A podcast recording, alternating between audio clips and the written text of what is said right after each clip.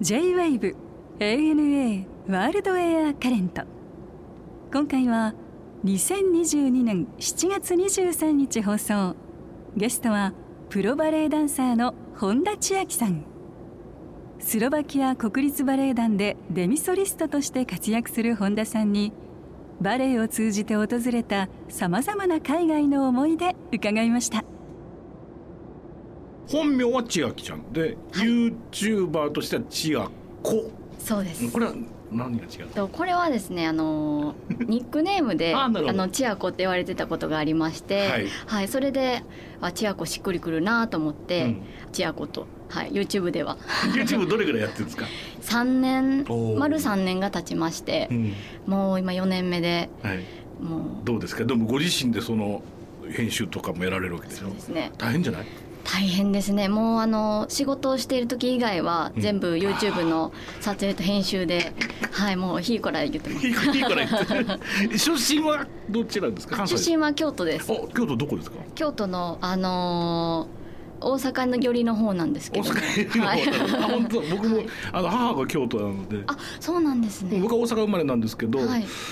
高校も堀川高校行ってたのからだからはい。なんか京都は、うん、馴染み深いですね。うん。ん。あそうですか、はいそうなんです。でえ東京を、えーに出てそれからヨーロッパ行ったの？それともその関西からそのまま直でヨーロッパ？あはいあの関西から、うん。あのバレエ教室が大阪にありまして、いなるほど。でもうずっと大阪に通ってたんですけど、でその後に海外の方になるほど。はい留学に来ました。バレエ始めたのは何歳ぐらいなんですか？バレエは3歳の時からはいやってますどういうきっかけだって3歳って自分でやりたいって言ったわけじゃないでしょだって。あそうですね。あの私自身は覚えてないんですけどだよね。あの私の母親が、うん。あのダンスがすごく好きで,、でうん。娘が生まれたらバレエをさせようっていうことでお母はジャズダンスをやっていたんですけども、あの何歳ぐらいからの記憶がある？そうですね。6歳ぐらいですかね。いや、はい。あのね僕全く同じなんだよ。6歳ぐらいからしかの記憶がないんだけれど、はい。バイオリン始めたのは4歳なんですよ。できっかけ覚えてないのよ。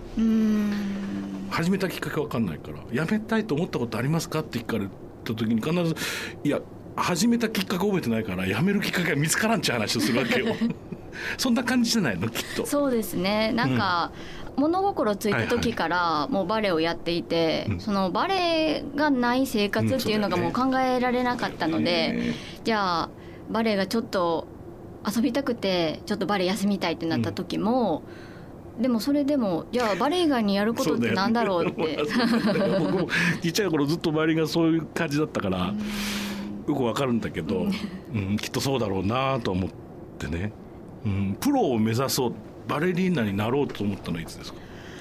えーとそうですね。あのバレリーナになりもうバレエが本当に大好きだったのでずーっとバレリーナになりたいなとは思ってたんですけど、プロになろうと思ったこう明確なきっかけっていうのは当時通ってた大阪の方の教室に、そのなんて言うんでしょうこうプロを目指すじゃないですけどそのバレエのコンクールにたくさん出る特別クラスみたいなのがあってですごい練習量が増えるんですね、そのクラスに入ると。うん。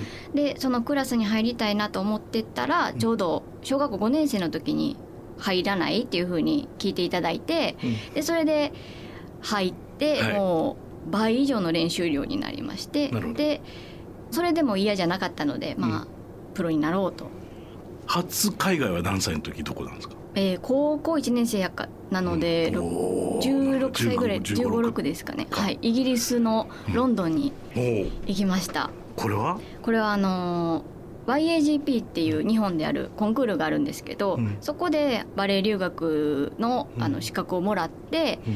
夏に2週間、うん。はい。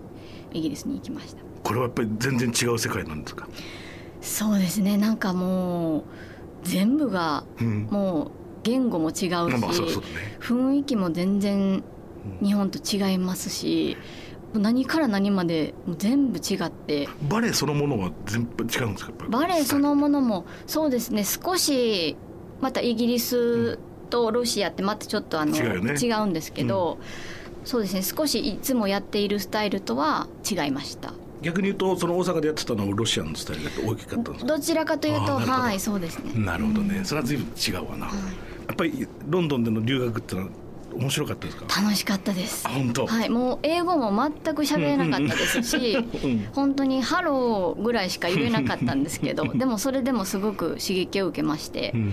海外に住みたいなというふうに思いましたでもさなんかこう、まあ、クラシック音楽の世界もそうだし、まあ、このバレエの世界もそうだけど特にやっぱりそのクラシックのものってヨーロッパから生まれて、まあ、ほ本場みたいな言い方するじゃないですか、でそこでチャレンジしていくのってのは結構そのハードな道だなっていうそういう気分はなかったですか？あのその時はあの何にも考えてなかったです。はい、とりあえずもううん行きたい。海外に住んでバレエ勉強したいっていううんうん。一心で不安はなかったんですねなんで逆についてちょっとしてからあ 何してんねやろあ私。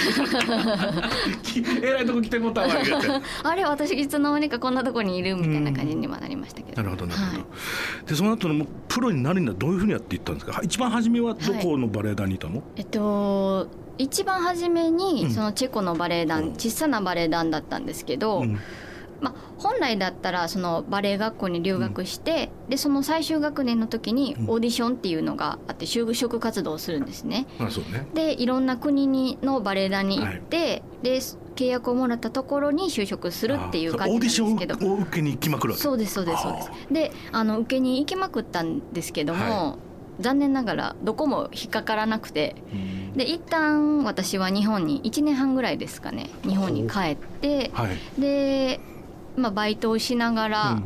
でも海外で働く道は諦めず、うん。バイトでお金を貯めて、はい。でちょうど二十歳になる少し前ぐらいですかね、うん。もう一度ヨーロッパの方にうん。オーディションに行こうと決めて、うん。オーディションしてたんですけどやっぱりなかなか決まらなくてなんですけどそのチェコのバレエ団が本当にもう最後の最後に行ったオーディションでうん。決まって、もうそれが本当に最後だったので、はい、で今はスロバキアにいらっしゃ今はスロバキです。るその間はチェコとスロバキア行ったり来たりですか？あいえずっとチェコにいてその後ずっとスロバキですああなるほど。はい。どうですか？いわゆるこうセントラルヨーロッパのバレエ団の雰囲気っていうのはまた違いますか？そうですね。あの今あのスロバキアがその国立バレエ団なので、うん。やっぱり、まあ、レベルもある程度高いですし、はいそうですね。みんなこう目指すものが高いと言いますか、うんはい。はい、きっかけはこのスロバキアに移ったきっかけってのはどういうこと？きっかけは、うん。あのそのチェコにいたバレエ団がすごい小さいバレエ団だったのあーなるでまあ将来うん一度は国立という大きいバレエ団で働いてでやっぱり大きいバレエ団だとみんなのレベルダンサーのレベルも違いますし、やっぱりその設備福利厚生とうんかそういうのもしっかりしているので、リティが違うよねそれはね、どうですか、まあ、チェコもスロバキアも、まあまあ、昔は同じ国でした。でこの何年になるの？今住み始めえーと、うん、10おー年ぐらいが経ちますね。どうですか？どんな国ですか？住んでみ僕はあの旅には行ったことありますけど住んだことはないですか？まああのスロバキアのそのブラッチスラバっていう首都に住んでるんですけど、首都とはいえすごく小さい町なので、あの半日あればうん。観光も全部できるような、でもあの静かで穏やかで もう住みやすいといえば住みやすいです。きっとのんびりしてるよねそうですねきっとなんかあの老後のスローライフみたいな、うんそんな感じですかね。プラハですらそうだもんねそうですね。なんかさやっぱ、うんまあ、僕もロンドン住んで長いんですけどロンドンとかパリとか、まあ、ももっと言うとアメリカとかに比べるとヨーロッパでもねロンドンに比べるとあなんか綺麗ちょっと田舎ほら東京からさ例えばなんか京都行くと金沢行ったみたいなさ ちょっとほっこりすんなみたいな感じあるよね。はいそうですね。ううんん、本当にあの自然がはい。ドナウ川も流れてますし、川沿いでゆっくりしたり、うん。ちょっと出かけると、うん。あの湖もあるので、はい。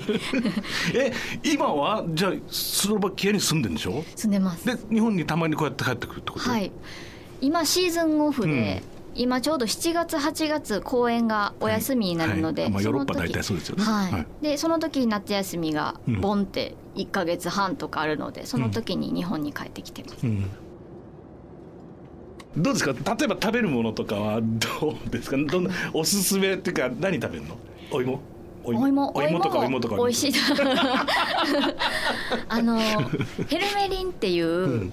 カマンベールチーズのオイル漬けはいがすごく美味しくてあのお酒によく合います。それオイルにつけてオリーブオイルにつけてオリーブオイルにつけて。使ってるってことか、他にはあの生の玉ねぎとかうん。パプリカとかうん。ニンニクも一緒に、ああなるほど、はい。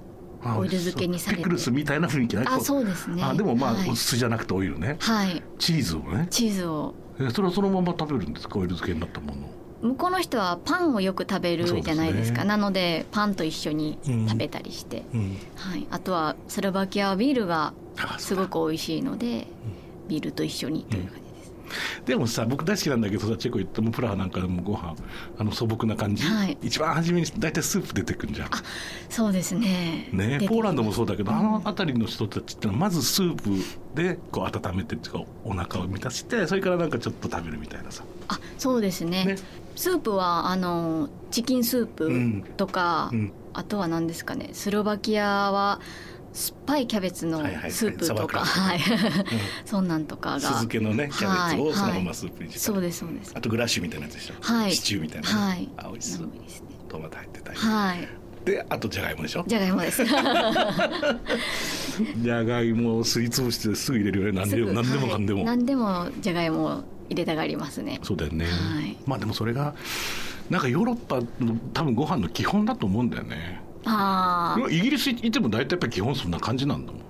だからイタリーとかフランスとかねあっち行くとちょっと華やかになるけど、多分ほとんどのヨーロッパは昔からそういうものを食べてるんじゃないのかなという気がしてならないよな。じゃがいもとパンと。なんかスープででワインでビールでってことでしょ？冬は寒いんですかやっぱりそうですね。冬はあのマイナス10度とかにはなりますね。そうだね。はい。でもシーズンっていうのはやっぱりその頃でしょ？こうお仕事っていうか。そうですね、うん。シーズン真っ只中なので凍えながら。凍えながらはい、劇場に行って、はい、一日ってどうやって過ごすんですか？その仕事のあるシーズンは。そうですね。仕事のある日はまあ大体私オンラインレッスンをやっているのでほなので朝大体6時半とかに起きてでまあ朝の時差があるので、うん。なんでスロバキアの時間の朝の7時半とか8時からえ、まあ。何何それは日本の人に教えるの、そうです。はい。すごっ。それはかなりの時差じゃんだって。そうですね。あの冬は8時間時差があって、まあ、うん。夏は7時間なんですけど、うんそう皆さんにもちょっと調整していただいて、はい。ちょうどいい時差でうん受けていただけるように、うん。ってなると私が朝で日本がちょっと3時4時とかそのあたりですかね。に、まあ、まずはそのオンラインレッスンをやって、はい。で朝まあ9時過ぎに劇場に着いて、えでまずあのレッスンがありまして、はい、まあ、11時ぐらいから、うん。まあ、中に休憩を挟んで、はい、最初6時までうん。あの劇場でリハーサルがあります。それはもう毎日の工程ですか、そうですね。基本的にはまあ6時までで、まあ、たまにそのスケジュールによってはまあお昼までで終わったりとか、まあ、公演がある時はお昼までリハーサルして夜から公演とかそういう感じですね。ごめんね。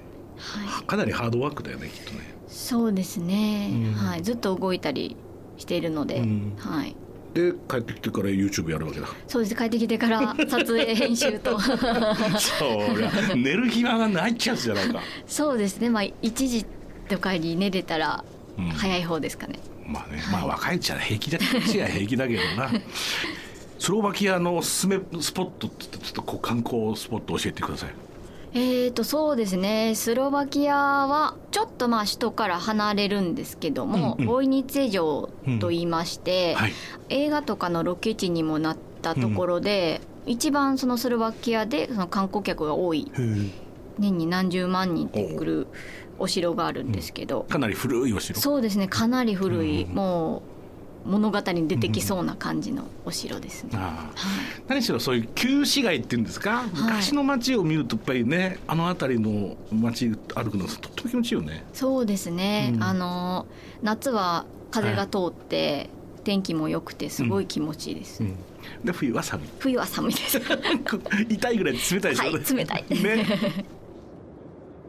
これいつ頃行かれたんですか？とスイスは16歳から18歳までですかね。高2のうん。途中から、うん。はい、2年間うん。行きました、これはずベタで行ってたんじゃなくて？夏のシーズンに行くって感じ？あいえこれはずっと、うん。はい行ってました。ねどうですか？スイスの生活ってのはまた随分と。そうですね。あのースイスのバーゼルっていうところにいたんですけども、皆さんすごい親切であそうですかちょっとあの道を聞くとすごく親切に教えてくれたり、うん、それこそ穏やかな人たちばっかりで、うん、すごい住みやすい街でした。山あいですか？そうですね、うん。はい時計で有名なところだよね。あはい。ね。そうですね。いつもね日本一なんかがあるからね。あそうですか。2, 2年間スイス2で年間はい。これはまたでもいい時間だったんじゃないですか。僕ビスイス行くの大好きなんですけど。あの本当にすごく良かったです。ね自然もあるし、なんかはいやっぱカルチャーもあるし人もいいし、うん。ご飯も美味しいし、はいうん、ちょっとまあ物価が高かったですけど。ああそうですか、はい。やっぱりそれは実感するぐらい違いますか？他のそうですね。あのマクドナルドに行くのに、日本円にすると1500円と500円か2000円かぐらいだね。はい。ね。それぐらいかかるので、うん、はい。そっかそのイメージは随分あるな、ううん。ん何年ぐらいそれって？2000えっと2009年か。からはい2年間。ああその頃はかなりだねなんか家賃とかもすごく高くて、うん。うん。本当にワンルームで2人暮らうしん。する予定で、でも1人7万円8万円ぐらい、ね。はい。でもこのエピソードもいいんじゃない？この怪我した時のこれは？あのあはい、その時にあの、うん。ベルリンで開催されるコンクールに出る予定をしてまして、でその時にちょっと練習をしすぎてしまって、うん。で足をちょっと怪我してしまったんですね。はでちょっとあの原因がわからないということであの練習終わりにレントゲンとか取って、うんうん MRI とか取ってってもうその練習終わりで結構時間遅くて、うん。ほ本当だったら病院が終わってるはずだったんですけども、いいよって言って親切に見てくださってうん。はい。なんかそういうのってねこうさ海外にいる時って心細いじゃないですか。そうですね。何かと。うん。そういう時こそ何かこう心に染みますよね。そうですね。ちょっとほろっと。ほろっとはいなりました。スイスのまあね本当いろんないい街いっぱいあるでしょうけれども、まあ、はい。バーゼルも含めておすすめというと何になるかな？そうですね。あのーまあ、スイスでいうと、はい。教会がたくさんあるのでまあ、特にあのチューリッヒの方にはい。たくさん教会があるので,、であの教会を巡って、うん。私もあの何度も行ったんですけど、はい。ステンドグラスがすごくうん。綺麗なので、はい。まああの教会とかそういうところに行ったりとか、そうですねあとはまあ美味しいフォンデュを食べるってことそうですね。そうですね。あのスーパーに売ってるチーズフォンデュでさえ美味しいので、うん、ラクレットとね、ラクレットとはいいや本当になんか空港降りた瞬間にチーズの匂いするもんね。あ。空港あのスイスって。うんそうですなんかちょっと独特な匂いが。するよはい。ね、まあヨーロッパにありがちだけど、はい。スイスは特にチーズチーズ臭いよねあそこね。そうですね。うわ来たって思うね。なんかねそのまま素敵なんだけど。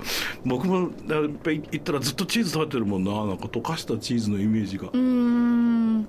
そうですね。あとはあのロシュティっていうそれもまたじゃがいも料理なんですけど、じゃがいもを軽く吸って、でフライパンで焼いて、ちょっとじゃがいものお好み焼きみたいな感じの、うん。そんなんも美味しいです。美味しいよね。はい。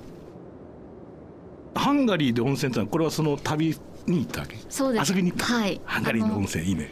よかったです、うん。あのあんまりヨーロッパでその天然温泉に入れるところ少ないと思うんですけど、まあ、あのハンガリーはその温泉が有名で、天然温泉に入れて、うん。まあ、あの日本みたいにそんな温度が高いわけではないんですけど、一番高くて40度ぐらいでね。はい。うん。まあ、水着を着て入るんですけど、日本の硫黄の匂いといいますか、ははい。い日本の温泉のうん。を感じれるところです。みんなあのドイツ人も好きだしハンガリー人もみんなねあのヨーロッパって実はほら日本って割と温泉もちろん我々はすごくこう馴染み深いからちょっとこうヨーロッパの人たちが温泉入ってるイメージがないかもしれないけど実はみんな好きだよね。そうですねみんなあの、ねはい、好きですね温泉は。うん、これはもう多分ヨーロッパ人になると分かると思うんだけどね、うんハンガリーで美味しいもの食べましたか？ハンガリーは美味しいものいっぱいありましたね。あ本当はい。グヤーシュという、まあ、あのスロバキアにも似たようなものがあるんですけど、うん。牛肉をはい。長時間煮込んだ、うん。まあ、スープなんですけどそれがすごく美味しいですし、あとはあのフォアグラがうん。美味しかったです。うん、あそう。はい、他の国よりもうん。おそらくハンガリーは安くでたくさんん食べるよね、はい。はい。これはスペインに食い倒れの旅行ったってどういうことですかこれは？えーこれはですねあの私バレエダンサーなんですけども食べることがすごく大好きで あの美味しいものが大好きなんですね。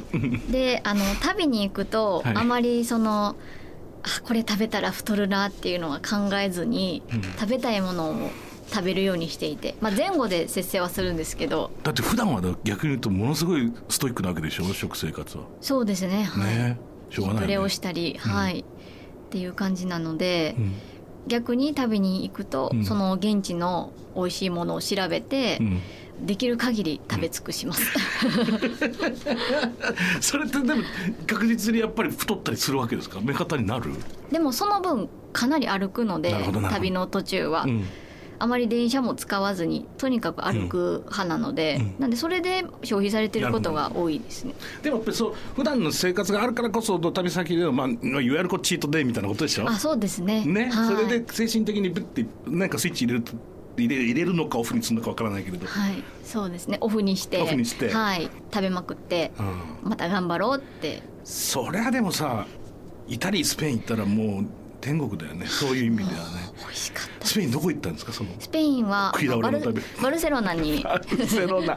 もう食べるしかないよね。食べるしかなかったです。食べるしかないよね。僕も一番行きたいなそのバルセロナ旅に行くんだったら。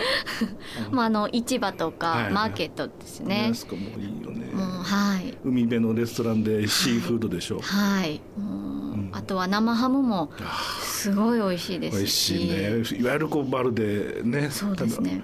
だだってあのほらなんだっけトマトのさパンあるじゃあない？パンコンパンパン粉トマテ。パンコントマトあれだけであれがびっくりするよね。なななんで？素朴な。なんでこんな美味しいうの、ん。あれあれで。毎回頼みました。必ずですよ、はい。マストですよね、うん。あれでもうしきりっとして冷えた白ワインではい。完璧だもんね、はい。ああああお腹空いてきた。あとパエジャーも食べた。いパリアも食べました。ね。はい。なかなかあのイカスミのパスタって美味しいところはい。ないヨーロッパでは見つけられないですけど、そうもだね。う美味しかったです。ダメ。ごめんもう耐えられない、はい、どうですか？今後の夢何がどんなことですか？えー、そうですね。今後は日本で公演を開催したいなとうん。思っています、はい、あの去年2年前ですかね、はい。公演をやろうと思って、うん。もう会場とかも抑えてっていう風にしてたんですけど、うん。やっぱコロナでうんできなかったので次こそは日本で公演をやりたいなっていうところと、はい。あとはあの日本でバレエ教室をうん。開きたいです。はい。自分のバレエ教室を開いて自分の生徒を持って、うん。あの育てていきたいなっていうのがあります。まあそれはすぐでしょう。まあ一つずつ。そうですね。うんはないね。はい。そして、えー、近々といいますか7月の26日の火曜日に、えー、こちらこさんも、えー出演する、うんはい。バレエの公演があります、はい。堀内源バレエフューチャー2022という。はい、そうですね。これはですね、あの、国内外で活躍する、あの現役のバレエダンサーさんたちが集結して、ジャズのピアニストのあの桑原愛さんたちが演奏されて、生演奏で踊ったりとかっていう公演で。楽しそうですね。はい、はい。ぜひねチケットの情報などは、えー堀内源バレエフューチャー2022のホームページをチェックしていただければと思います。楽しみですね。はい、楽しみです。ぜひ頑張って。はい、ありがとうございます。それ最後にこれはあのいつもゲストの方に伺ってるんですがあの千秋さんにとっての旅ってのは一体何ですか？えっとまあ、あのいろんな国に行って、こういろんなこう価値観とか、はい。い、こういろんなこの人の感じとかを、うん。あの見ていろんな刺激を受けるのもそうですし、はい。なんか自分がこう悩んでいることがちょっとちっぽけに 思えたりとかもして、はい。人生の引き出しが増えるなと、はい、思います。いや楽しかったです。ありがとうありがございますとうございました。ANA World Air Current